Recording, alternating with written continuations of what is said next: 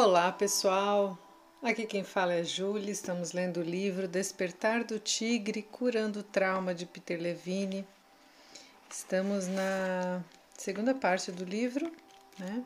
E hoje vamos finalizar o capítulo 12, a realidade da pessoa traumatizada. E vamos começar com o subitem Gladys. Estamos já na página 146, já passamos da metade do livro e vamos lá. A história de Gladys pode parecer ridícula, mas é verdadeira e está dentro da amplitude de experiência que poderíamos esperar da negação típica. O processo de sair da negação ou da amnésia pode ser facilitado pelo apoio da família, amigos e terapeutas, mas o momento adequado para esse despertar é uma questão puramente biológica e fisiológica. Gladys foi encaminhada a mim por seu médico, que a tratava de problemas na tireoide. Ele não tinha conseguido identificar uma razão física para seus ataques repetidos de dor abdominal aguda. Ao encontrá-la pela primeira vez, fiquei tocado com sua aparência intensa, temerosa e de olhos arregalados. Seus olhos pareciam saltar de sua face, um indicador clássico não só de hipertireoidismo, mas também de medo e de hipervigilância crônica. Eu lhe perguntei se havia se sentido amedrontada ou experienciado algum trauma. Ela me disse que não. Sabendo que as pessoas às vezes negam o trauma, refiz minha pergunta e lhe perguntei se ela havia experienciado algo que fosse especialmente assustador ou perturbador nos últimos cinco anos? De novo, ela respondeu que não. Numa tentativa de deixá-la mais à vontade, comentei que um estudo recente tinha descoberto que uma grande porcentagem da população tinha experienciado, experienciado algo assustador nos últimos cinco anos. Verdade, ela respondeu. Bem, fui raptada há alguns anos, mas não foi tão assustador. Nem um pouco? Não, na verdade não. E o que aconteceu? perguntei. Bem, eu estava esquiando no Colorado com alguns amigos e íamos sair para jantar. Um homem veio dirigindo o carro, abriu a porta e eu entrei, mas ele não foi para o restaurante. E você não ficou assustada? Não. Era um fim de semana para esquiar. Para onde ele foi? Ele me levou para a casa dele. E você não ficou assustada quando ele não foi para o restaurante e, em vez disso, a levou para a casa dele? Não, eu não sabia por que ele estava me levando para lá. Bem, e o que aconteceu depois? Ele me amarrou na cama dele. Isso não foi assustador? Não, na verdade nada aconteceu. Ele só me ameaçou. Bem, pode ser que eu estivesse um pouquinho assustada ele tinha todo tipo de facas e revólveres pendurados nas paredes. Mas você não ficou realmente assustada? Não, não aconteceu nada. Naquele dia, Gladys saiu com uma aparência exteriormente calma. Sua afirmação de que não tinha ficado assustada durante o rapto ou em qualquer outro momento ainda dominava sua experiência. Ela não retornou. A história de Gladys, embora seja extrema, é típica da negação. A negação mantém a pessoa traumatizada, presa em suas garras até que os processos primitivos que guardam o sistema se afrouxem. Afrouxem.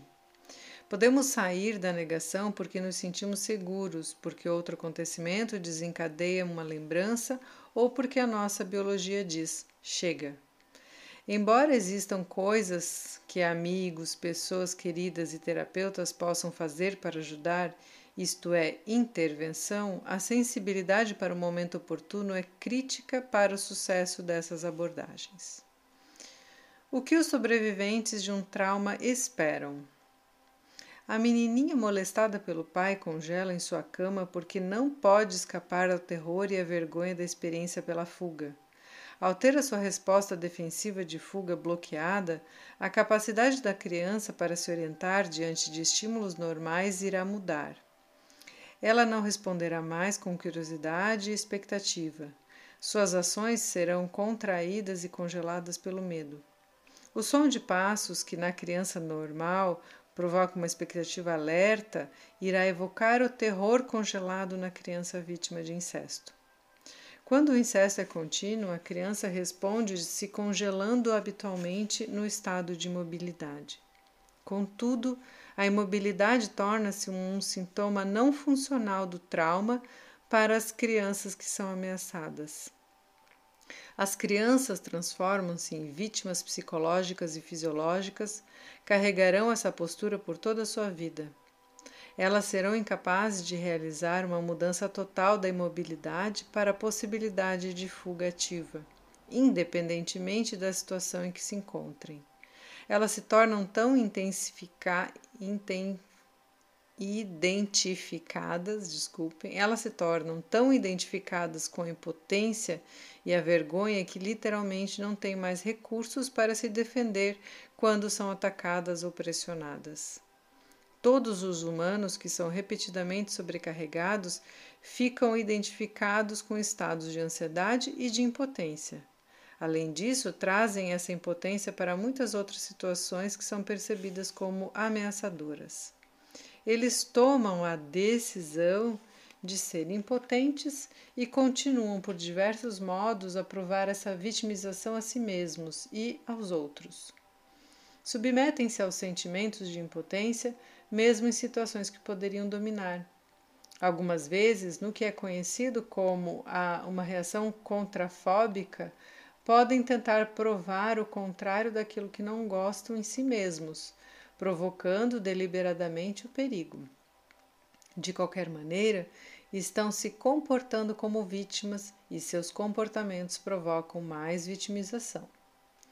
Os criminosos falam a respeito do uso da linguagem corporal na escolha de suas vítimas. Eles aprenderam pela experiência que algumas pessoas não se defendem tão bem quanto outras. Olha só. Procuram pelos sinais da história que se revelam nos movimentos descoordenados e desajeitados e no comportamento desorientado da presa em potencial. E o último subitem desse capítulo é a última volta. À medida que os sintomas do trauma tornam-se mais complexos, eles começam a envolver em sua teia todos os aspectos da vida da pessoa traumatizada. Esses sintomas têm uma base fisiológica, mas quando seu desenvolvimento chegar à última volta de sua espiral descendente, eles estarão não só afetando, mas também dirigindo os aspectos mentais de nossa experiência. O que é mais assustador é que uma grande parte desse impacto permanecerá inconsciente.